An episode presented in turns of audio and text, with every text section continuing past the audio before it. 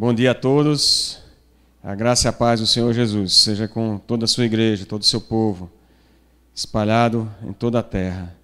Eu, é realmente um momento especial que nós estamos vivendo. É, hoje, é, provavelmente, né, em, em, continuando a, a, a, o que está planejado e o que está é, é, decretado pelas autoridades públicas, esse será o nosso último culto exclusivamente, última escola dominical exclusivamente é, online.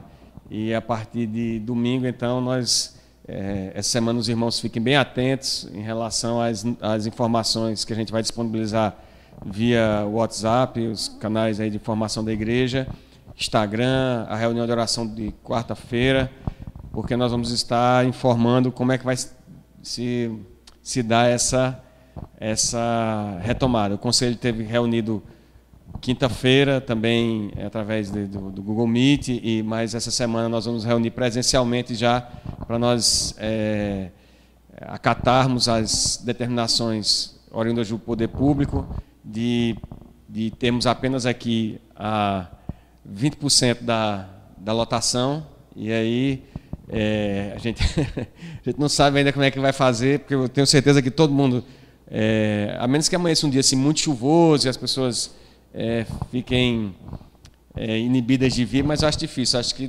domingo todo mundo vai querer vir. Eu não sei como é que a gente vai conseguir é, encontrar aqui um, o, o denominador comum para agrupar 20% da capacidade e todo mundo poder ter a oportunidade de, de é, retornar a esse lugar de adoração, a esse espaço de, de louvor ao Senhor.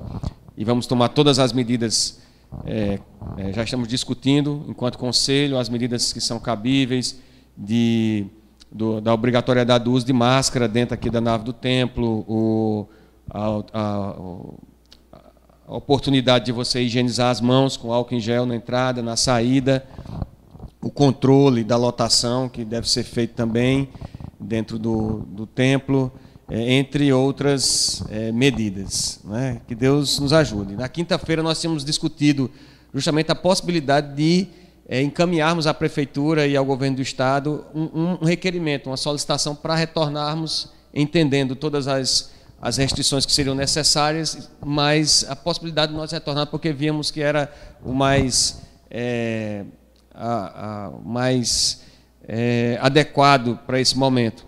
Mas, graças a Deus, o Senhor é, providenciou então esse decreto municipal e vamos aguardar então é, para que essa semana a, gente consiga é, viabilizar, implementar esse nosso retorno, que seja para a glória do Senhor e que em tudo isso o nome do Senhor seja louvado. Queridos irmãos, apenas é, para orientar os amados, é, nós é, conversamos também, eu, pastor Eric, com pastor Flauber, acerca da, da dinâmica da nossa aula da escola dominical, uma vez que nós temos essa, essa oportunidade de chegarmos aos lares e, e através da rede mundial chegar, até mesmo Iana lá no, na Inglaterra acompanha a, a escola dominical, os cultos da igreja, e no, mas especialmente na escola dominical, a escola dominical é, é um, um, espaço importante para que os irmãos tirem as suas dúvidas, para que os irmãos tragam os seus questionamentos. Isso, isso faz parte do processo de ensino, faz parte do processo de avaliação até nós, para saber se a, se a, a mensagem está sendo bem entendida. Então, é, a, a, partir de hoje, nós estamos é, é, tentando viabilizar ou implementar isso também. É exemplo que a gente já viu em outras igrejas, a Igreja Presbiteriana de Recife, é, outras, em outras escolas dominicais, em que os irmãos poderão participar, sim, via chat do nosso canal da Igreja Presbiteriana.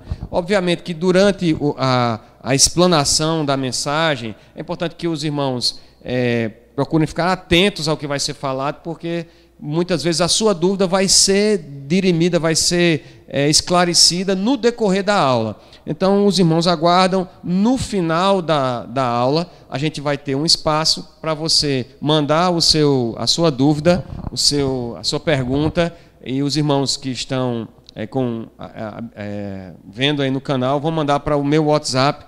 E, e, inclusive eu esqueci o celular aí na cadeira, viu, pastor? Depois eu só passa para mim. Eu esqueci o celular na cadeira, acredito eu. É... Isso, obrigado, pastor. Agora sim vai funcionar. Agora vai funcionar. Os irmãos, os irmãos vão encaminhar para mim. Obviamente que um, um primeiro é, é, a gente vai tentar responder o que é possível responder e também entendendo que se tiver algum tipo de conteúdo ofensivo, algum tipo de conteúdo é, é, que não cabe a, ao momento aqui da discussão, a gente deixa para outra oportunidade. Eu tento então no privado é, conversar com o, o, irmão ou a irmã que trouxer a sua dúvida. Tá bom, meus queridos? Vamos tentar ver se a gente consegue é, implementar isso com eficiência a partir de hoje. Continuando nossos estudos, é, é, nós vamos hoje estudar, a, continuar estudando a primeira carta de Pedro, do apóstolo Pedro. É, o pastor Flávio esteve é, ensinando até a, o final do capítulo 2, versículo 25, salvo engano, e nós vamos pegar agora do capítulo 3 em diante. Capítulo 3, nós vamos. É, é, eu reservei, aproveitando a oportunidade que nós estamos nesse, nesse é, cenário, nesse, nesse momento assim de é, dia dos namorados, né? essa coisa, by night e tal. Aí, eu, eu, o, o bem novinho, by night, né? O, o, a aula de hoje, ela vai se ater então aos versículos 1 a 7 do capítulo 3. E nós vamos tratar de, de alguns assuntos aí referentes a maridos e esposas. Mas você que é jovem, que está participando é, aí na sua casa, no friozinho aí, é, da, dessa chuva maravilhosa que caiu hoje, você não, não, não, não, procura é, um, outra coisa para fazer agora. Você aprende também, porque se você não é ainda marido ou esposa, você é filho de um marido e de uma esposa. E você um dia, oxalá, vai chegar a ser marido e esposa. Então você é, fica atento aí. Se tiver alguma dúvida, então no final a gente tenta é, esclarecer. Então vamos ler a palavra do Senhor em 1 Pedro 3, versículo 1 até o versículo 7. Diz assim a Escritura Sagrada: ah, Mulheres, Sede vós igualmente submissas a vosso próprio marido, para que, se ele ainda não obedece à palavra, seja ganho, sem palavra alguma, por meio do procedimento de sua esposa, ao observar o vosso honesto comportamento cheio de temor. Não seja o adorno da esposa o que é exterior, como frisado de cabelos, adereços de ouro, aparato de vestuário. Seja, porém, o homem interior, do coração unido ao incorruptível, trajo de um espírito manso e tranquilo, que é de grande valor diante de Deus. Pois foi assim também que a si mesmas se ataviaram outrora as santas mulheres que esperavam em Deus, estando submissas a seu próprio marido, como fazia Sara, que obedeceu a Abraão, chamando-lhe Senhor, da qual vós vos tornastes filhas, praticando bem e não temendo perturbação alguma. Maridos, vós igualmente vivei a vida comum do lar com discernimento e tendo consideração para com a vossa mulher, como parte mais frágil. Tratai-a com dignidade, porque sois juntamente herdeiros da mesma graça de vida, para que não se interrompam as vossas orações. Até aqui a leitura da palavra do Senhor. Vamos ter uma palavra, mais uma palavra de oração, meus irmãos. Ó Deus, nós te louvamos, Senhor, por essa oportunidade que o Senhor nos concede de estarmos aqui nesse espaço reservado para adoração. Ó oh Deus, no momento ah, especial da vida da tua igreja, em que nós estamos nos lares, afastados, Senhor, por determinação do, das autoridades, mas unidos, ó oh Deus, nesse, nessa expectativa, nessa esperança de nos reencontrarmos, unidos agora também no propósito de de ouvirmos algo que vem do teu trono, de crescermos, Senhor, no conhecimento de ti, de, ó Deus, de acharmos graça no teu trono e sermos iluminados pelo teu Santo Espírito, inundados pelo teu amor, em nome de Jesus, Senhor. Não permite, Pai, que na minha, nas minhas limitações aqui, Pai, eu venha a cair em legalismo ou em qualquer outro tipo de engano, mas que no nome de Jesus, o teu, o teu, o teu santo nome, seja glorificado e possamos conhecer mais de Ti, mais do Teu caráter. E, ó Deus, isso possa impactar a nossa vida, as nossas relações familiares, de modo, Senhor, que nesse momento de pandemia nós possamos ter essa experiência pessoal, transformadora, única, Senhor, singular, com a Tua palavra e com a Tua presença, dirigidos pelo Teu Santo Espírito. Perdoa a nossa iniquidade, Senhor, perdoa os nossos pecados. Ó oh Deus, e fala, Senhor, meu coração, e a partir de mim fala o coração de todos aqueles que estão nesse momento, que o Senhor está preparando para ouvir a tua mensagem. Abençoa o teu povo, a tua igreja espalhada em toda a terra, especialmente aqueles que sofrem perseguição, Senhor. Tua igreja perseguida. Que em nome de Jesus, o Senhor conceda amparo àqueles que estão enfermos, por causa da pandemia. Que o Senhor conceda consolo, que o Senhor conceda renovo de esperança, que o Senhor conceda fortaleza, restauração para a glória do teu nome. É isso que nós te pedimos e te agradecemos em nome de Jesus. Amém. Amém, queridos. Bom, então, é, o tema hoje é deveres dos maridos e esposas. É, na verdade, eu não gosto muito dessa dessa, dessa, ah, desse, dessa palavra deveres, né?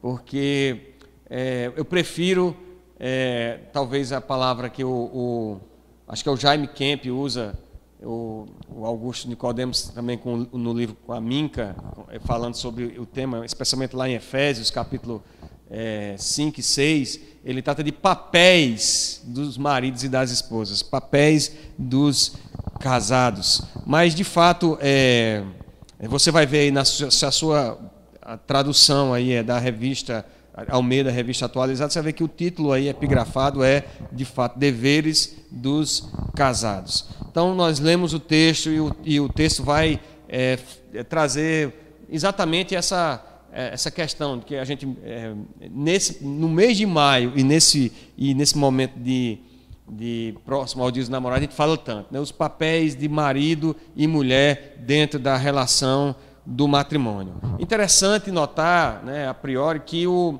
o, apóstolo Pedro, ele diferentemente do que Paulo faz, Paulo ele começa tratando com é, do, dos relacionamentos de, de, esposa, marido, filhos, pais, e depois ele vai tratar do relacionamento de servos e senhores da comunidade em geral.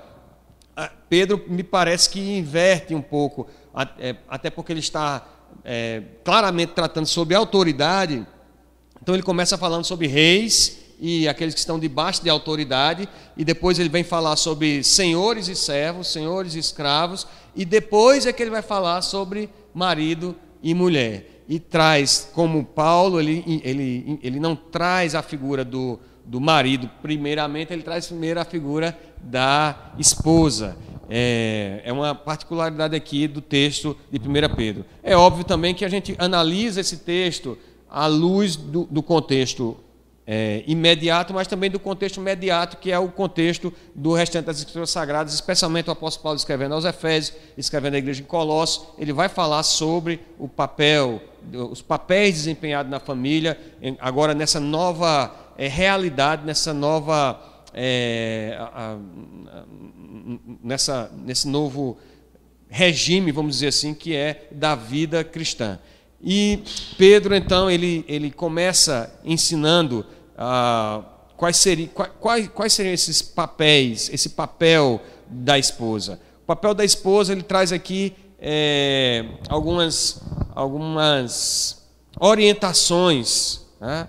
ou deveres para essa esposa. Diz: mulheres, sede vós igualmente submissas a vosso próprio marido. Ele tem falado sobre submissão de reis e súditos e de senhores e, e, e servos. Eles igualmente sejam submissas a vosso próprio marido, para que, se ele ainda não obedece a palavra, seja ganho sem palavra alguma por meio do procedimento de sua esposa, a observar o vosso honesto comportamento cheio de temor. Perceba, a, a primeira orientação aqui dada é a orientação de ser submissa. E por mais que eu, a gente fique meio cheio de dedos para falar sobre esse assunto, é um assunto bíblico e a gente não pode deixar de pregar.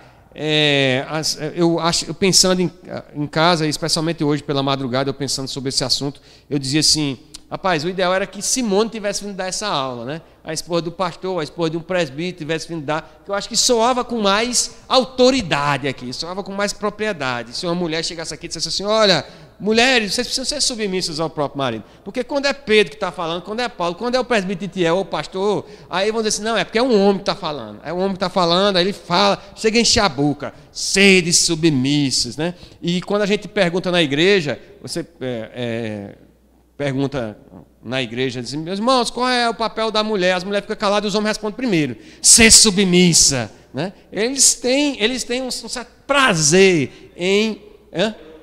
decora fácil. Essa parte da Bíblia decora. É o versículo bíblico que os irmãos têm mais decorado. É isso. Mulheres, sede submissas. Né? Mulher fala qualquer coisa em casa, o marido lembra logo. Mulher, você precisa ser submissa. Lembre-se disso. Lembre-se da submissão.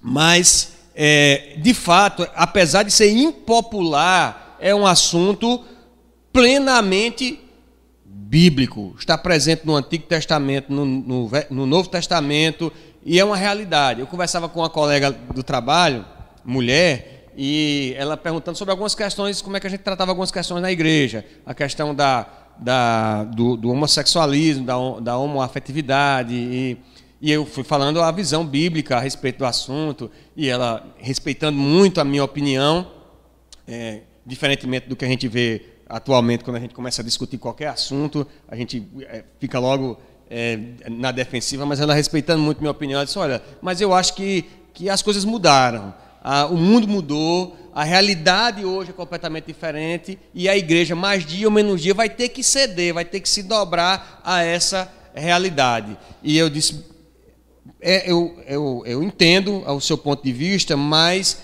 a verdade bíblica não é essa.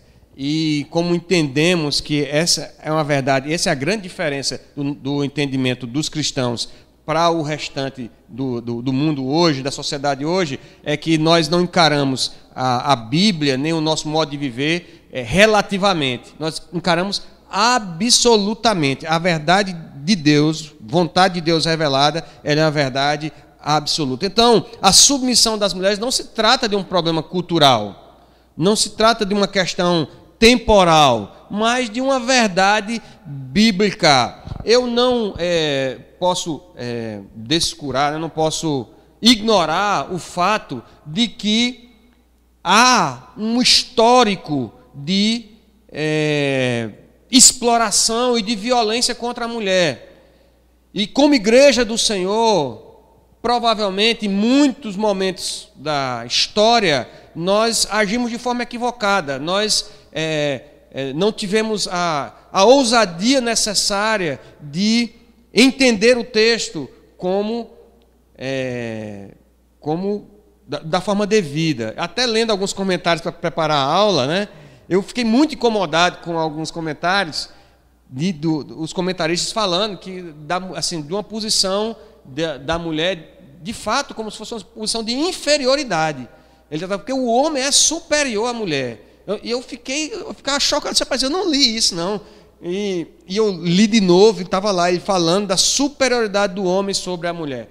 E, e não me parece ser esse o ensino bíblico, o ensino é, em que reafirmado não só no, no, a, pelo, é, pelos princípios do Antigo Testamento, mas sobretudo pelo ensino de Jesus no Novo Testamento. Quando ele vai ao encontro da, da, da mulher samaritana, uma mulher é, é, de má fama, uma mulher de, de um histórico de vários casamentos, e além de ser mulher dentro do contexto social da época, era uma mulher então que tinha tudo para que o, o, homem nenhum lhe desse atenção. E o Senhor não somente lhe dá atenção, prega a palavra para ela, é, traz um confronto com a realidade que ela estava vivendo, de modo que aquela mulher tem um encontro com Jesus. A, a, a mulher adúltera, uma mulher é, explorada pela sociedade da época, pelos homens da época, chega numa situação de ali de, de fato de inferioridade, porque os, apesar de ela ter sido pega em adultério flagrante, pela lei de Moisés era para estarem ali ela e o, o, o cidadão também que estava adulterando com ela, mas é, ela apenas é trazida até aquele local e Jesus toma aquela, aquele cenário caótico ali e transforma a vida daquela mulher, mostrando a cada um daqueles que estão ali acusando ela de que todos eram pecadores e que nenhum deles era digno de acusá-la. Ele que era digno de acusá-la não estava fazendo, ao contrário, estava cuidando dela para restaurar a vida dela. Então, essa, esse olhar de dignidade em relação à mulher é um, é, é, deve ser o olhar da igreja, deve ser o olhar dos irmãos, e não um olhar de. A gente vai ver é, eu vou trazer essas informações no decorrer do ensino hoje, é que a gente, na verdade, tem uma realidade hoje na família, não somente brasileira. Eu conversava com Iana so, é, sobre é, a situação lá no Reino Unido e a, a preocupação das autoridades públicas lá no Reino Unido de tirar as crianças de casa o quanto antes. As crianças voltaram logo para a escola, lá, diferentemente da, dos, é, dos cronogramas estabelecidos nos protocolos aqui no Brasil e em outros países, mas tiraram por causa dos problemas de violência dentro de casa. Que as pessoas não estavam aguentando ficar em casa muito tempo e estavam se pegando lá e, e é abuso para todo lado. É abuso é, na, é, em relação à força é, contra a mulher e contra as crianças. Então, o poder público querendo colocar as crianças na escola, porque na escola as crianças estariam mais seguras do que em casa. Veja que absurdo, dentro do contexto do plano de Deus para a família, dentro do contexto do plano de Deus para o homem, mulher, para pai, mãe e filhos. Então, a gente não pode ignorar que essa é uma realidade. E por isso nós temos que ter cuidado, meus irmãos. Talvez a, a, a mensagem é para as irmãs, em relação ao papel que tem que desempenhar aqui, e Pedro é bastante claro nisso, mas é também para os maridos, para os homens, de não ah, cooperarem de algum modo, como diz o próprio apóstolo Paulo, é, não se tornar cúmplices das obras infrutíferas das trevas, quando a gente, por causa de piadas, por causa de brincadeiras, por causa da, a, da insuflação de, da questão lasciva em relação à mulher, tratando a mulher como objeto, a gente acaba é, é, contribuindo para esse tipo de exploração. Né? E para que aqui não pareça uma aula feminista, hoje, é, é, a, a palavra do apóstolo Pedro é de que a submissão ela é devida da mulher ao marido, da esposa ao marido, e não apenas ao marido cristão. Não é uma questão ah, ah, porque é, é, meu marido é crente, então ele entende a Bíblia, sabe que deve amar a esposa, então eu vou me, ser submissa a ele.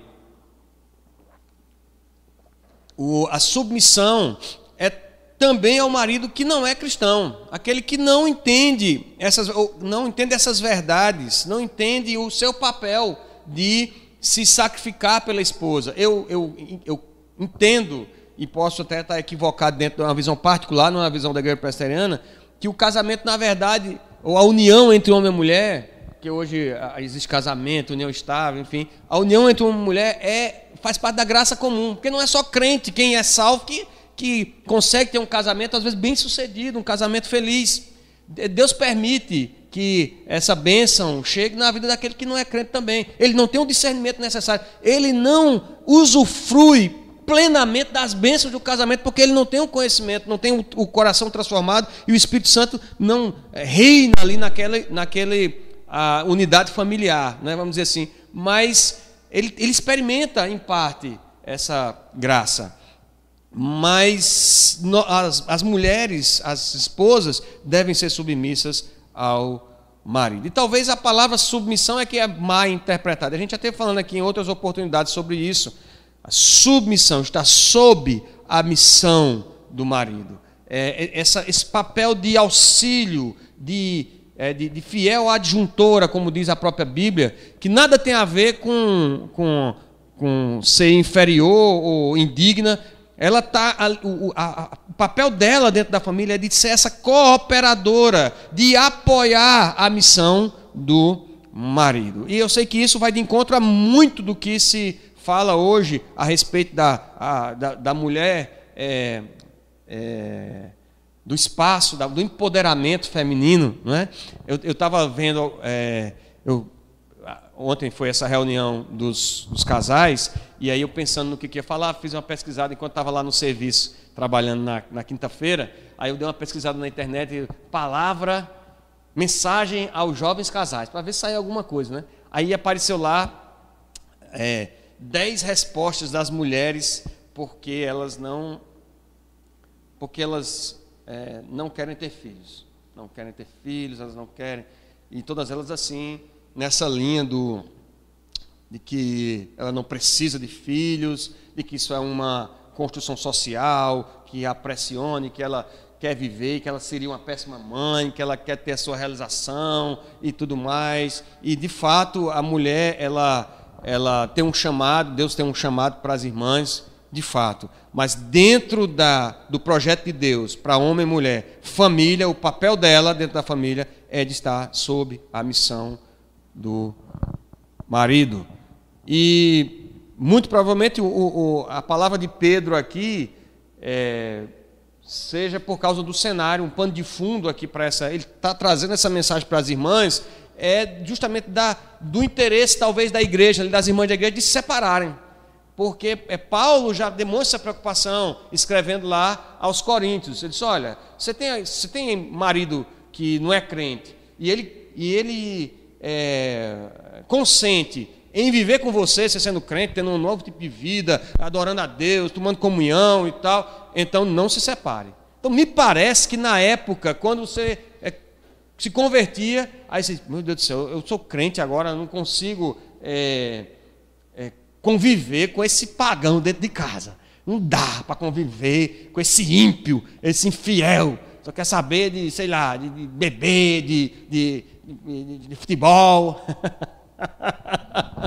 Vai ser minha mãe falando. Aí ele. Aí... a, gente, a gente ia jogar bola, aí quando chegava machucado em casa, a mãe dizia assim. Isso é coisa do diabo, isso é coisa do diabo. Aí futebol é coisa do diabo. Ai, meu Deus. Mas é, era uma preocupação então da época e o apóstolo Paulo e agora o apóstolo Pedro diz: olha, você testemunhe, seja submissa, para que com o seu procedimento, o seu exemplo, você ganhe o seu marido. Então me parece que o, o, era um cenário provável esse da da oportunidade de separação. Isso é um, já adiantando uma aplicação aqui, isso é um, um alerta para os casais jovens, namorados, noivos, que estão pensando aí em, em, é, em um projeto de família, consolidando esse projeto de família. Não é porque você está aqui, não, viu, Mateus? É, é, é uma coincidência.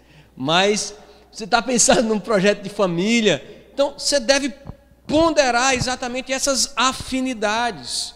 As pessoas dizem assim: não, eu vou casar, porque quando casar muda. Na é verdade, assim, é, muda, muda para pior. Muda, muda, muda para pior. Então, olhem, é, pastor Carlos Alberto, lá de, da, lá de Recife, quando ele estava pastoreando aqui a, a, primeira igreja presbiteriana, ele dizia assim para a gente: diz, olha, abra bem o olho antes de casar, porque depois você vai ter que fechar os olhos para muita coisa. E a verdade é essa. Então você tá, tá difícil aqui na igreja, os, os, os adolescentes, os jovens não estão muito animados para namorar, né? Tá todo mundo se dedicando aí para o Enem e tal. Começa, a gente começa a conviver muito na igreja e fica esse espírito de fraternidade, de amor dos irmãos, aí tem que ir buscar às vezes em outros rebanhos. E às vezes você não acha nem nos outros rebanhos, aí vai buscar fora da igreja. Aí chega assim, não, mas é porque com o tempo ele se converte. Com o tempo vai dar tudo certo. O tempo é o Senhor da razão, vai dar tudo certo. Isso não é verdade bíblica, não. Já com o tempo vai mudar. Não há, não, não há como você garantir que você vai ganhar a vida dele, nem você vai ganhar a vida dela para Jesus. Então, abra bem os olhos agora, porque a, a, as dificuldades inerentes a, essas, a esses dois caminhos que estão propostos, um para o cristão e outro para quem não é cristão, eles vão, eles não, não têm o único a, a única, única forma de haver acordo, a, caminharão dois sem que haja acordo entre eles, né, assim que diz a palavra, a única forma de haver acordo é se Jesus trouxer transformação e reinar dentro da casa. Se não, então a, a, as dificuldades ah, vão levar fatalmente à separação. Mas aqui o apóstolo Pedro está dizendo: olha, você, você é crente, é, seja submissa, para que com o vosso honesto comportamento, cheio de temor, ele observando esse honesto comportamento, esse seu exemplo, através da sua conduta, você ganhe o seu marido. Então, embora a pregação do evangelho seja o principal meio para a pregação, né, para a, a, divulgação do evangelho, assim que o apóstolo Paulo fala lá aos romanos, é, como é que ouvirão se não há quem pregue? Como pregarão se não forem enviados? Como os formosos são os pés daqueles que anunciam boas novas, citando o profeta Isaías. Então a pregação do evangelho é o meio padrão, regra para divulgação do evangelho. Mas o apóstolo Pedro aqui está dizendo: olha, você com o seu procedimento, ele observando o seu procedimento, ele pode ser ganho. A gente pode ganhar almas pelo nosso testemunho. E a esposa prudente, submissa, ela impacta a vida do seu marido através do seu testemunho. Eu digo agora às irmãs que são casadas com pessoas, com homens que não são crentes e aos irmãos que são casados com mulheres que não são crentes, não desanimem. Não desanimem. Não pense que não tem jeito. Depois de um determinado tempo a gente orando, a gente cansa às vezes e diz: Não vou orar mais por isso, não. Acho ainda... Não des... continue orando pela salvação do seu esposo, orando pela salvação de sua esposa, a salvação dos seus filhos, para que o seu. Agora, haja de forma honesta, irrepreensível em tudo dentro do seu lar, para que através do seu comportamento cheio de temor, comportamento reverente, Deus possa ser pregado, impactar a vida do seu cônjuge e do seu, dos seus filhos.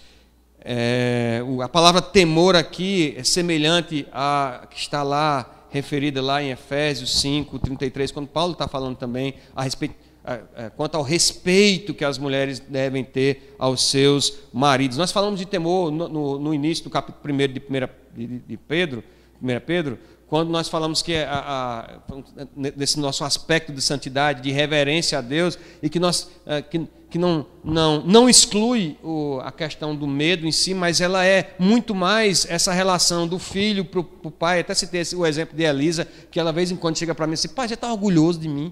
Pai, você está orgulhoso, porque essa, esse desejo de querer agradar, de fazer as coisas, um respeito que se tem, tentando agradar a o outro. E é, é, nesse sentido exatamente que a gente trata de reverência e de temor aqui nessa carta. Não cristãos observam atentamente a conduta dos cristãos. Não é verdade? Você está no trabalho, estou no meu trabalho lá. Se eu falar qualquer coisa fora da linha, se eu me enervar, eles vão dizer, pastor, eles me chamam de alguns me chamam de, boa parte me chamam de pastor lá. Dizem, pastor, que é isso, pastor? É, é, é, batata. Eu tenho olhos por todos os lados. Além das câmeras de monitoramento, tem olhos por todos os lados quando a gente a gente está lidando com não cristão. E debaixo do mesmo teto, principalmente, nós estamos sendo observados. É o, é o primeiro campo pastoral, ministerial, talvez o mais difícil, porque as pessoas lhe conhecem lá. Aqui eu posso fazer uma capa de um presbítero santo e tal. Nem assim eu consigo, né? Mas você pode tentar fazer aqui. Mas em casa, minha esposa sabe como eu sou, meus filhos me conhecem, conhecem o meu temperamento, sabe das minhas falhas. Então é lá, principalmente, que nós somos testados em nosso caráter. Então, ah, nós temos que ter essa preocupação com o nosso testemunho, e as irmãs aqui são convocadas a serem submissas, a honrarem seus, seus maridos e terem um procedimento honesto, santo. O exemplo associado ao respeito ao marido ah, é, de fato, um excelente aliado à evangelização. O terceiro, a, a terceira orientação do papel da esposa é o cuidado com a aparência. E aí eu tenho que ter um, eu, eu tenho que ter, é, é, eu estou aqui ah, pisando em ovos, porque normalmente quando nós tratamos desse assunto, nós tra tratamos de forma legalista. Olha, você não pode vestir, ah, aí vai, ah, vestir mini saia. Não existe mais mini saia, não, né? Isso velho demais. Existe ainda? Existe. É, é, usar, sei lá, roupa até o, as coxas, short curto, não pode usar. Eu não sei o nome das roupas. Só, hã? Como é o nome? Cropped. Meu Deus do céu, eu não sabia que existia isso. Não pode usar cropped, até porque é um nome muito feio. Depois eu vou procurar o significado, pode ser um palavrão, né? Mas não pode usar. Aí a gente começa a dizer o que pode, não pode. Aí no final agora da aula vai aparecer, vai chover de pergunta aí. Não. Eu, eu, eu tenho, um, eu tenho um, um, salto assim, olha, eu posso usar batom vermelho, eu posso usar brinco. Eu não vou ter condição de responder de jeito nenhum. Mas eu vou ter o cuidado aqui de falar o que a Escritura Sagrada fala, porque da mesma forma que a submissão é uma orientação bíblica, a, a, o cuidado com a aparência também é. O, o apóstolo Pedro está dizendo aqui, olha, não seja, a partir do versículo 3, não seja o adorno da esposa, o que é exterior, como frisado de cabelos, adereços de ouro, aparato de vestuário, seja, porém, o homem interior do coração unido ao incorruptível, trajo de um espírito manso e tranquilo, que é de grande valor diante de Deus. Então, a, a, a, o princípio básico é que o teu exterior deve corresponder ao interior. Você já comprou um produto só pela embalagem, depois se, se decepcionou? Aquele biscoito maravilhoso, aquela coisa linda o biscoito. Que é, hoje o pessoal de marketing trabalha em embalagem, porque sabe que vez, de tempos em tempos muda as embalagens de produtos, você tenta manter, às vezes muda até a, logomarca, porque é para influenciar na hora da compra. Aí você compra aquele, aquele biscoito, é, é esse, que, que biscoito maravilhoso e tal, e que você come, né? tem gosto de, de comida de passarinho. Você come assim, Eca, que negócio horrível. E, a, e a, algumas pessoas são exatamente desse jeito. Por fora são de uma beleza que chama a atenção. E o apóstolo Pedro está dizendo: olha, o, cuide do seu interior, cuide do homem interior. Tenha mais cuidado com ele do que com os cabelos, do que. E veja, mais uma vez, era para outra pessoa estar tá falando sobre isso aqui, com propriedade. Talvez até o pastor Érico e tal, mas frisado de cabelo, tinha que ser mulher mesmo falando sobre isso. Mas é, alguns comentaristas dizem que na época as prostitutas usavam frisos e adereços no cabelo, adereços de ouro, para chamar a atenção. Era uma forma de chamar a atenção ah, do, dos seus clientes. Né? E é, muitas, talvez isso traga uma associação à questão da sensualidade, já daqui, de se vestir para chamar a atenção das, uh, do, dos homens, eh, de algum modo, eh, para a questão lasciva, para a questão da sensualidade. Então, eh, mas não somente por essa questão da estética, da sensualidade, mas me parece que ele fala da questão do valor, de ser, quando ele, ele fala de ouro, adereços de ouro, esses aparatos de vestuário, ele está falando de, de coisas que são muito caras e que você provavelmente não precisa, são supérfluos. E me veio na mente, quando eu estava meditando, a questão da ostentação. E que é uma moda em determinados é, círculos sociais. Você coloca um, um relojão de ouro daquele que, que, que chega em casa com escoliose. De... Exagero, meu Deus. Mas você coloca aquele, aquele relojão de ouro, um pneuzão de ouro no ouvido, na, na ouvido, na orelha, que é para todo mundo ver que você está usando aquele ouro.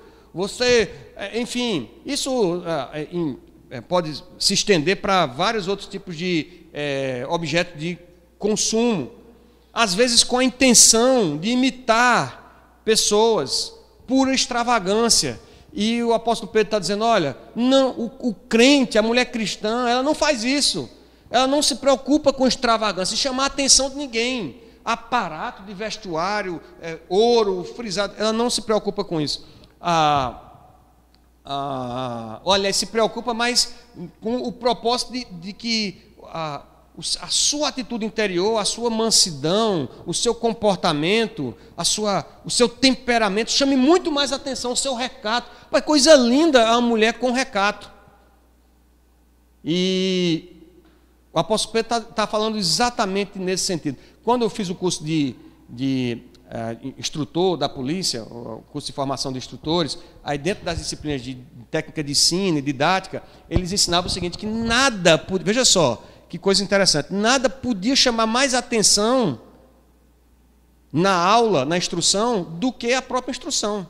A instrução é que tem que ser o teu alvo. Então ele, ele se a gente fizesse a instrução com uma caneta no bolso, uma segurando o celular, ou até mesmo o passador de slide, que chame mais atenção do que aquilo que eu estava falando, eles tiravam ponto na hora da avaliação da banca. Porque a, o, o, objeto do ensino é justamente a construção do conhecimento em sala. Então, dizer, não tem sentido você chamar mais atenção mais para você. Então a gente tirava caneta do bolso, tirava até relógio, se fosse o caso, se chamasse muito a atenção. E eu entendo que Pedro está falando alguma coisa aqui mais ou menos nesse mesmo, nesse mesmo sentido, de que o que deve chamar a atenção em nós é o nosso, a nossa devoção, a nossa santidade, o nosso interesse de, de transmitir o evangelho, que as pessoas olham esse rapaz, é diferente ele, não vai deixar de ser bonito, não, não vai deixar de ser arrumado, não quer dizer que você vai andar todo desmantelado, não, sem cortar. Ontem a gente fez a reunião do, do, dos casais e eu comecei a reparar que os irmãos tinham cortado o cabelo e tal, né? Dos namorados, o pessoal deu aquela caprichada, botou uma camisa bonita e tal. Fora Mateus que não tem como arrumar, é aquele jeito mesmo. Mas tem pouca gente para perturbar aqui, Mateus, aí você acaba tendo que. Enfim. Mas é, a gente não, não, tem, não é que tem que ter de zelo com, com a nossa imagem, mas é, a nossa preocupação maior tem que ser com o homem interior. É isso que o apóstolo Pedro está ah, ensinando aqui. Cuidar do coração. Cuidar do coração mais do que cuidar do espelho.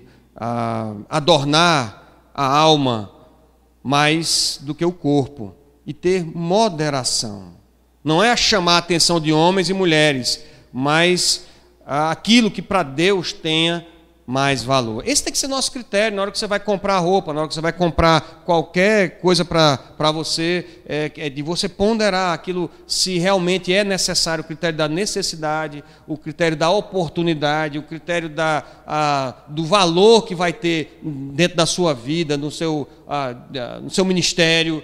É, então, essas coisas têm que entrar no crivo, especialmente na sociedade consumista que a gente vive nos dias de hoje. E ele diz que o, o esse, esse uh, homem interior, esse adorno do homem interior, seja, porém, o homem interior de coração, unido ao incorruptível. Aqui uma clara menção, um contraste ao que ele tem falado anteriormente sobre ouro, é, frisados, que são coisas que perecem, coisas que ficam aqui nessa vida. Você se preocupa com o que é incorruptível.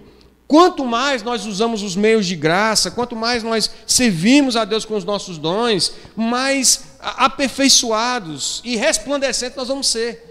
Então, esse, é nisso que você deve investir a sua, a, a, o seu propósito principal. O modelo a ser perseguido é então um espírito manso e tranquilo, um temperamento tratável, sem ira.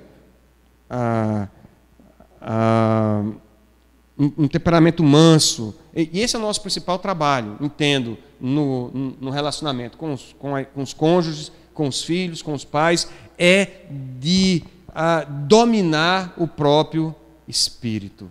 E como é difícil, meus irmãos, como é difícil nós termos um, um temperamento manso e às vezes um marido espizinha da esposa e ela tentar é, responder sem ira ou, ou, ou, sem ira imoderada e, e procurar uma posição de equilíbrio, de mansidão. Você repreender os filhos sem, a, sem afobação e sem exagero. Né? Eu já compartilhei com os irmãos que uma vez eu vi a, a Sandy dando uma entrevista né, no, no, num programa é, e ela dizia, e a, fizeram aquela pergunta clássica de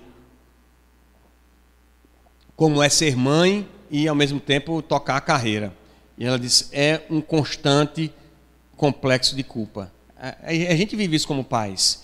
A gente ah, reclamou, aí rapaz, foi demais. Não reclamou, eita, foi de menos. A gente vive aquela coisa, aí fiquei pouco tempo com ele. Ai meu Deus do céu, fiquei tempo demais, não fiz as coisas que eu devia fazer. E a gente vive lidando com essa questão da culpa. Mas, ah, e, e por isso que o apóstolo Pedro, de forma muito sábia, aqui diz: meus irmãos, minhas irmãs, especialmente para as irmãs, mas extensiva aqui aos, aos aos maridos e aos filhos.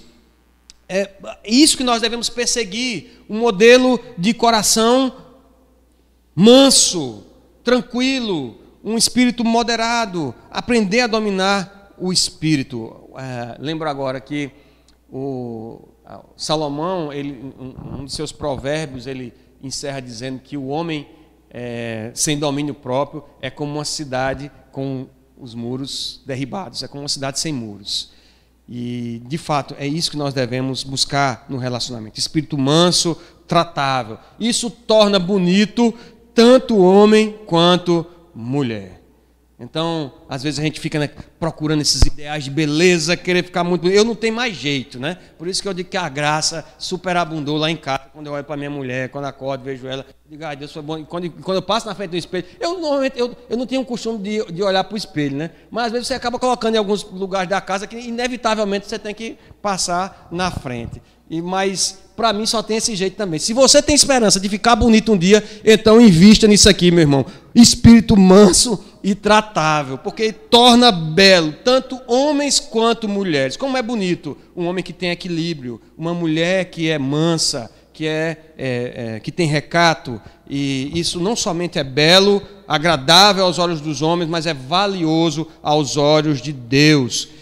Seja o homem interior de coração unido ao incorruptível, traz do espírito manso e tranquilo, que é de grande valor diante de Deus. Ainda para as mulheres, o apóstolo Pedro diz que elas devem. Eu vou cometer aqui um, uma injustiça tremenda, que eu vou passar mais tempo com, falando das, dos deveres das mulheres, do papel das mulheres, que dos homens. Mas é, a culpa foi do apóstolo Pedro. Ele dedicou aqui, ele dedicou seis versículos para as mulheres e apenas um para os homens. Então, um, um, um ele continua a sua, sua exortação para as mulheres, diz assim: Pois foi assim que também, assim também que a si mesmas se ataviaram outrora as santas mulheres que esperavam em Deus, estando submissas a seu próprio marido.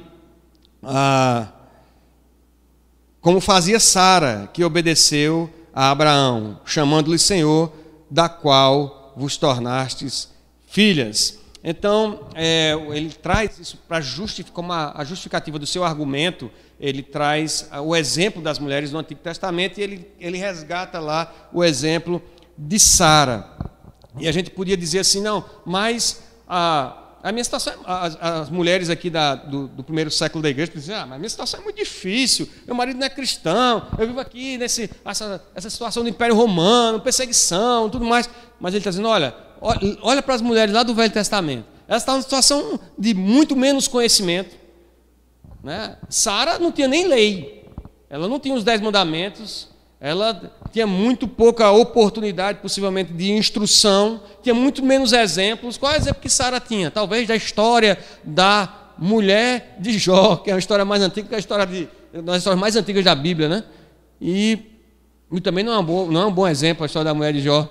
Enfim, mas o apóstolo Pedro está dizendo: olha para o exemplo das mulheres lá do Velho Testamento, olha para o exemplo de Sara, para você se encorajar, praticar essa disciplina do valor interior, daquilo que tem valor diante de Deus. Elas esperavam em Deus e não negligenciavam seus deveres de esposa. O exemplo de Sara é tremendo. Abraão tem, tem uma. Ele, ele, Deus fala para Abraão e diz: Abraão, sai da tua terra, da tua parentela, vai para um, um, um, lugar, uma terra que eu vou te mostrar. Olha só. Aí a mulher, o marido chega em casa, diz: mulher, Deus falou comigo. Aí a mulher já fica com as orelhas em pé. É verdade, não, pastor? O pastor chegar em casa hoje, olha, Raquel, Deus falou comigo. Ela, de lá vem, lá vem. Aí, Abraão chegou em casa, Deus falou comigo. A gente vai sair de casa, vai deixar todo mundo aqui em Udo vai deixar meu pai, Terá, vai deixar todo mundo e a gente vai embora. Aí ela, mas ele disse para onde você ia, a gente vai para onde? Não, não sei não, ele disse que ia mostrar. Olha que, que projeto sensacional. Mas ela foi, ela se submeteu, ela estava, estava sob a missão, o chamado, a vocação do seu esposo. E esse é um grande exemplo de, sob, de estar sob a missão, submissão missão e acompanhou sem saber aonde ia. E o, diz a, a, o apóstolo Pedro diz que ela obedeceu. A palavra obedeceu aqui, o pacou, ela significa ouvir e respondeu. Trouxe uma resposta né, àquilo, ao, ao chamado, aquilo que Abraão trouxe até ela.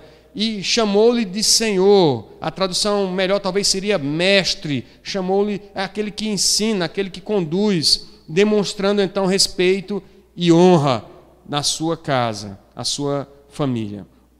O cumprimento dos deveres não pode ser motivado por medo ou sujeição à força, mas com espírito voluntário e obediência a Deus. Por isso que eu nem gosto daquela palavra dever, dever da esposa, dever, que você faz obrigado. Ah, eu tenho que amar minha esposa. Ah, eu tenho que amar. Não, não é assim, é o papel da esposa, porque a gente faz em submissão voluntária. A submissão, ela é primeira a Deus. Aqui, lembre que Pedro está falando sobre é, princípio de autoridade, ele não está falando de hierarquia, falando nada disso. É princípio de autoridade que foi estabelecido desde o Éden. Então, por causa disso, nós honramos as autoridades com as nossas orações, é, nós honramos a quem honra, honra, com os nossos impostos, nós honramos.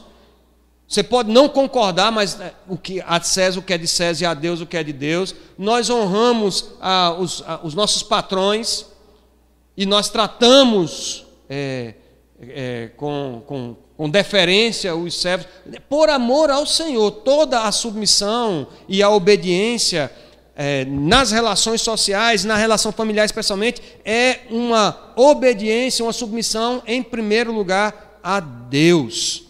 E Sara, sim, pode ser chamada mãe de todas, né? porque ele diz que vocês, por causa dela, vocês, vocês, vocês se tornaram filhas dela, que o pessoal gosta muito de atribuir a Maria, diz, ah, a nossa mãe. A mãe, pela que a palavra de Deus diz, é Sara. Sara é a mãe, de fato, de todas. Há uma paráfrase aqui no no, no, comentário de João Calvino, que ele traz do McCagney, ou alguma coisa parecida o nome do, do comentarista, ele diz o seguinte: que a mulher não se, a esposa, no caso de Sara, não se amedrontando ante ações contrárias contra a vossa religião, pelo temor de contrariá-las. Que é, ele, ele vai é, terminar a sua orientação às esposas dizendo isso: praticando bem, não temendo perturbação alguma então a esposa ela deve ter é, fé e coragem, coragem e fé, não temer, não se amedrontar facilmente, ter esse espírito corajoso de confiar na providência de Deus, de não ah, não se amedrontar, não se intimidar com as, os avanços do inimigo, com aquilo que é contrário ao exercício da nossa fé da nossa comunhão com Deus. Mas vamos passar para o dever dos maridos, para nós termos também um tempinho aí para tirar as dúvidas. Dever dos maridos. Da esposa, então, submissão, exemplo, é, cuidado com o coração, olhar para o, o exemplo no, no, no, Velho Testamento, olhar para a, o exemplo. Às vezes a gente tem exemplo na própria igreja de irmãs que são é, têm esse espírito manso, humilde e submisso, e nós é, temos muito que aprender com essas mulheres, Esther, Ruth, Maria, e além de, ah, desse exercício de coragem e fé.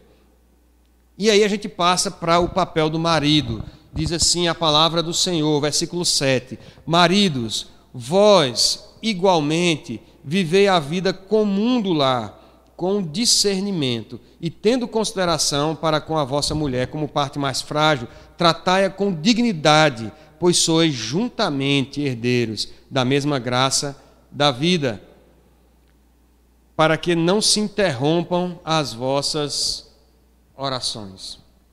Então, a primeira orientação para o marido aqui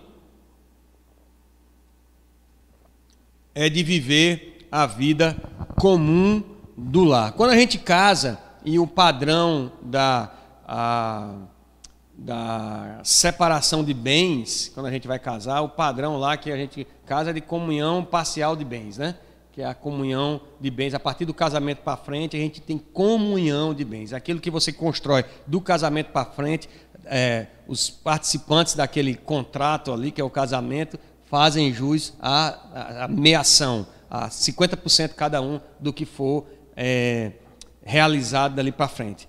Mas o que o apóstolo Pedro está falando aqui não é necessariamente comunhão de bens, apesar de que isso vai acontecer sim. Mas a vida comum do lar é, é de ter comunhão, ah, dividir não somente ah, os bens ali, o espaço, mas é dividir as obrigações, dividir as responsabilidades. E eu já estive falando aqui algumas vezes para os pais, aqui em outras igrejas, a respeito da responsabilidade dos pais como a gente tem percebido que os pais eles lançam sobre as esposas, sobre as mães, toda a responsabilidade da criação dos filhos.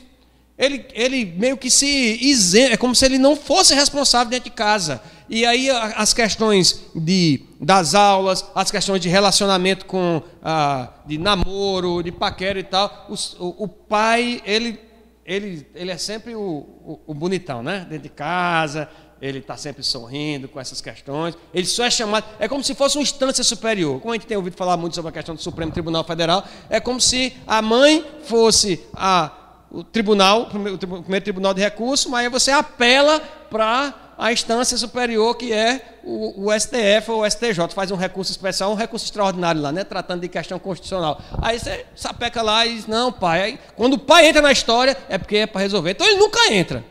Normalmente é a mãe que resolve. A mãe chega, conversa com ele, e aí ele faz assim, como ele é o cara, hum, aí ele chega em casa e diz assim para a mulher, a mulher vai trazer os problemas, oh, rapaz, ó, teve um problema hoje, ah, esse negócio de, de aula remota, a gente tem que resolver o que, é que vai fazer, vai tirar menino, como é que é e tal. Ah, rapaz, está muito complicado, o menino está paquerando, a menina está tá paquerando e tal. Aí o pai diz assim, o que você decidir, está decidindo. Homem sábio, né? O que você decidir, está decidindo. O que, o que você, o que você decidir para mim está bom. Não é? Mas não é esse o papel dele, ele tem que viver a vida comum. Comum quer dizer que é, é natural, é, é, é, participa ali para os dois, tanto para ele quanto para ela. O marido ele tem que viver a vida comum do lar, com o discernimento e tendo consideração para com a mulher. Mas ele precisa aprender a viver, precisa aprender a ter as. Nós precisamos, ah, os, os, maridos, é, é, boa parte hoje de todo esse movimento de empoderamento, é, de forma desvirtuada em relação à mulher, se dá pela omissão completa do, do, papel de responsabilidade do marido. O marido ele quer ser o marido dentro de casa para mandar, para chegar em casa, ter alguém que pega o chinelo dele para assistir o jogo de futebol dele, comer, é, comer e, e, chega, o jantar está pronto, o almoço está pronto. É o cara que chega lá, que manda, não é? Ele quer ser o provedor, aquele que, que, que leva o dinheiro para dentro de casa, mas ele não quer participar da vida comum do lar. Lavar os pratos ele não quer, né? Eu não falo nem de cozinhar, porque eu sou péssimo cozinhar, mas lá em casa a mulher precisa pedir. Ela, eu vendo ela no fogão, eu estou do lado dela na pia, lavando lá e tal. Inclusive nessa quarentena, eu estou achando que eu descamei. Eu feito cobre, eu acho que virou a segunda pele de, de tanto que despelou a mão com, com detergente. Mas tem que participar, tem que, tem que viver a vida comum do lar, se sentir responsável, dividir as responsabilidades com as, com as esposas. A sua missão não é, não está escrito na Bíblia, em canto nenhum que a sua missão é exclusivamente de sustento da casa. É de viver a vida comum do lar, é de amar a esposa, de se sacrificar por ela, é de criar os filhos.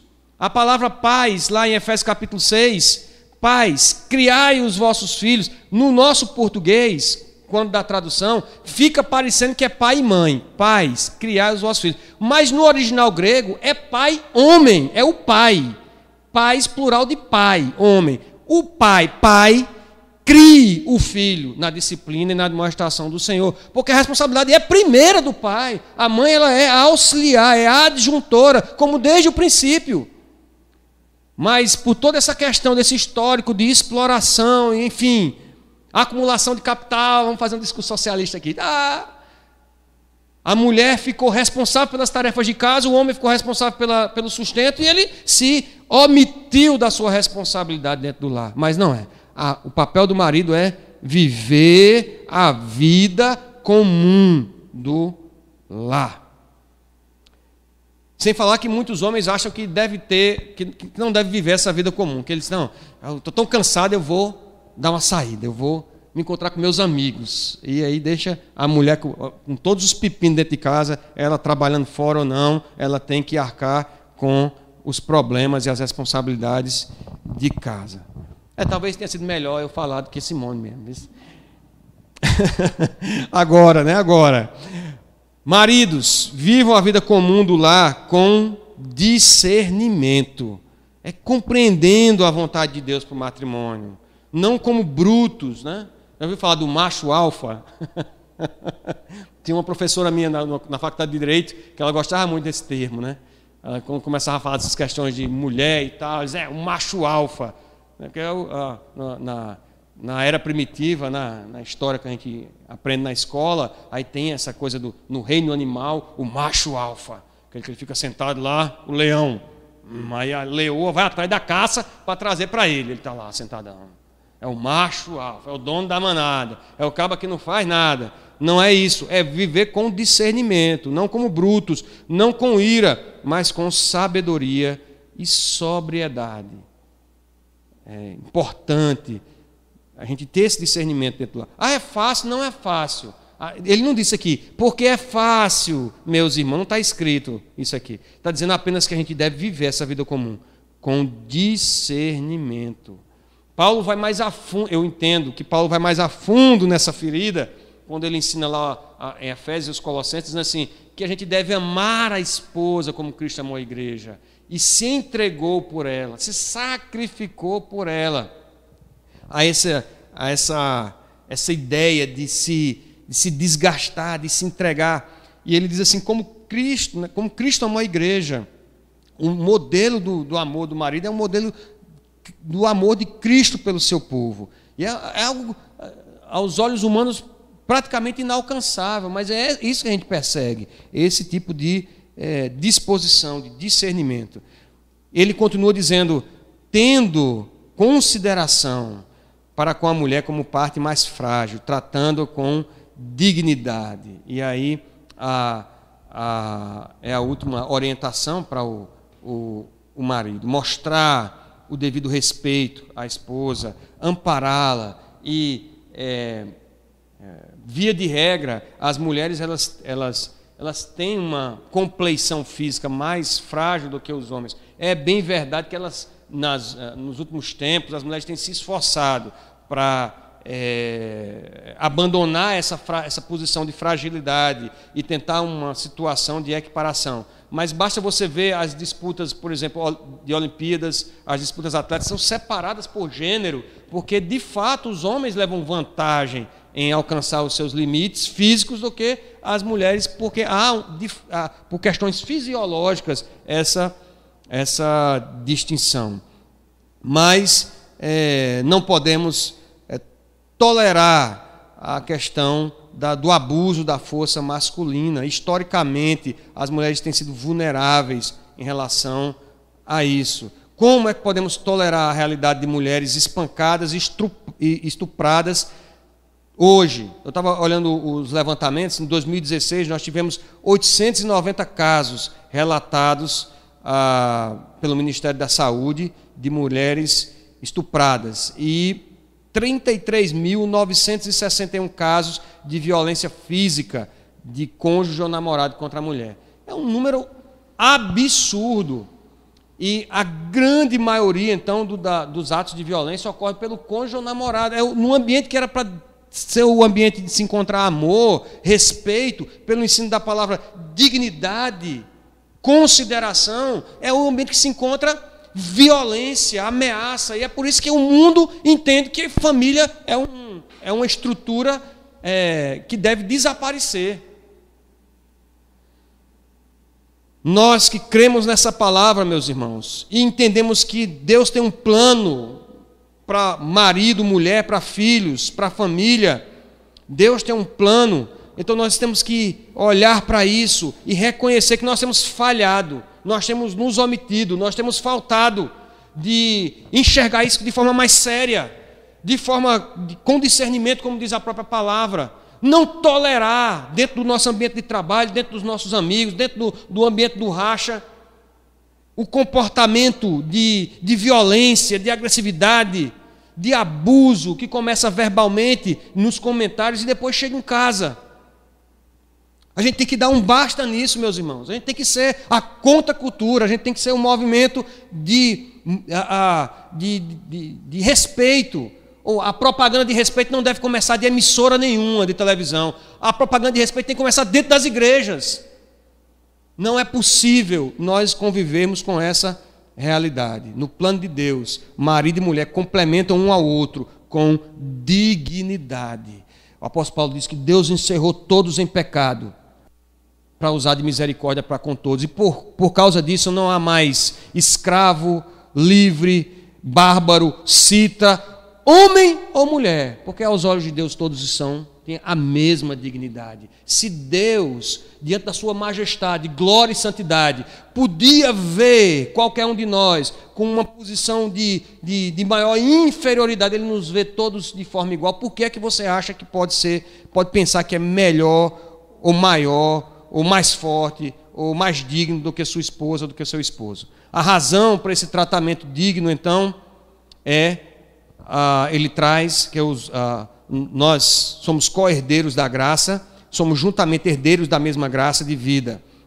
Diante de Deus, então nós estamos nessa posição. Somos co-herdeiros das bênçãos do presente e do porvir, do mesmo, uh, estando no mesmo corpo, nós aprendemos a suportar as debilidades, a cobrir as fragilidades dos outros. É assim que o povo de Deus se comporta. E aí ele fala, para a gente encerrar, a respeito das orações. Ele diz, para que não se interrompam as nossas orações. veja que as orações são um termômetro para o relacionamento. Elas funcionam como um, um termômetro. Quando você é, é, é, analisa a temperatura no termômetro, você sabe se a pessoa está com febre ou não. E da mesma forma, no relacionamento, há, uma importância tão grande da oração nos relacionamentos que quando ela deixa de existir, então alguma coisa está errada. Porque você não consegue, dentro de um ambiente, num cenário de maus tratos, de violência, de abuso, de desrespeito, você não consegue orar com essa mesma pessoa. Se a pessoa é, é, é, é age dessa forma e depois se ajoelha para orar com você, lógico que você não aguenta a oração de uma criatura dessa, a não ser que seja ela se humilhando, colocando o rosto em terra e pedindo perdão dos pecados. Então a oração, ela serve como esse termômetro. O apóstolo, ontem eu citei isso lá na, na nossa reunião, o apóstolo Paulo, lá em 1 Coríntios capítulo 7, ele vai trazer essa relevância da oração. Quando ele está falando das relações entre marido e mulher. Não vos priveis um, um ao outro. Porque o corpo do marido não é dele, o corpo da mulher não é dela. Né? E o pessoal é, ficava, é, alguns, quando começava a se falar, é, às vezes alguns círculos né, de casais, o pessoal que não é crente começava a falar sobre essa questão da sexualidade, e eu dizia, não, eu eu, a gente tem que fazer sexo. Eu gosto de sexo, a gente tem que fazer sexo, tem que fazer muito, porque a Bíblia ensina assim. A gente fica olhando para mim assim, rapaz, eu quero ir para a igreja desse rapaz. Né? Mas porque a Bíblia está dizendo isso, não vos priveis. Agora, meus irmãos é, solteiros, noivos e namorados aqui, aguardem que essa bênção é para ser vivida e experimentada dentro do matrimônio. Mas aos casados, o apóstolo Paulo diz lá em 1 Coríntios 7, não vos priveis. Você não é seu, é da esposa, esposa não é sua, é do marido. Salvo, talvez por mútuo consentimento, para vos dedicar à oração. Veja como a oração é relevante. É a única excepcionalidade que o apóstolo Paulo traz para você fazer um jejum de sexo.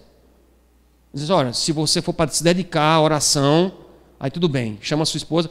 E que depois retorne. A palavra do apóstolo Paulo é esse. E depois volte para as, para as boas práticas.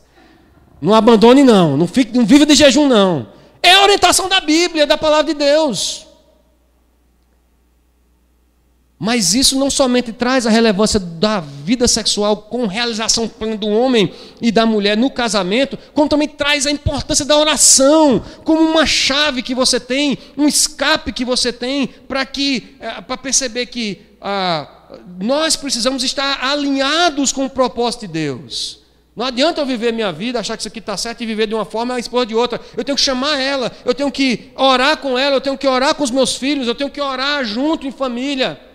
Nós temos que experimentar a bênção da oração, Deus falando conosco, Deus ouvindo nossa oração, Deus respondendo nossa oração.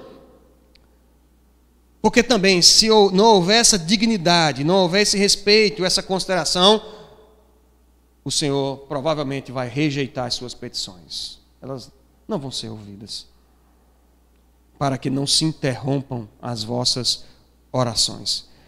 Aplicações diretas aí em relação ao relacionamento em angústia, falei aqui da, de como as coisas estão. O mundo está tão de cabeça para baixo que casamento hoje é sinônimo de angústia.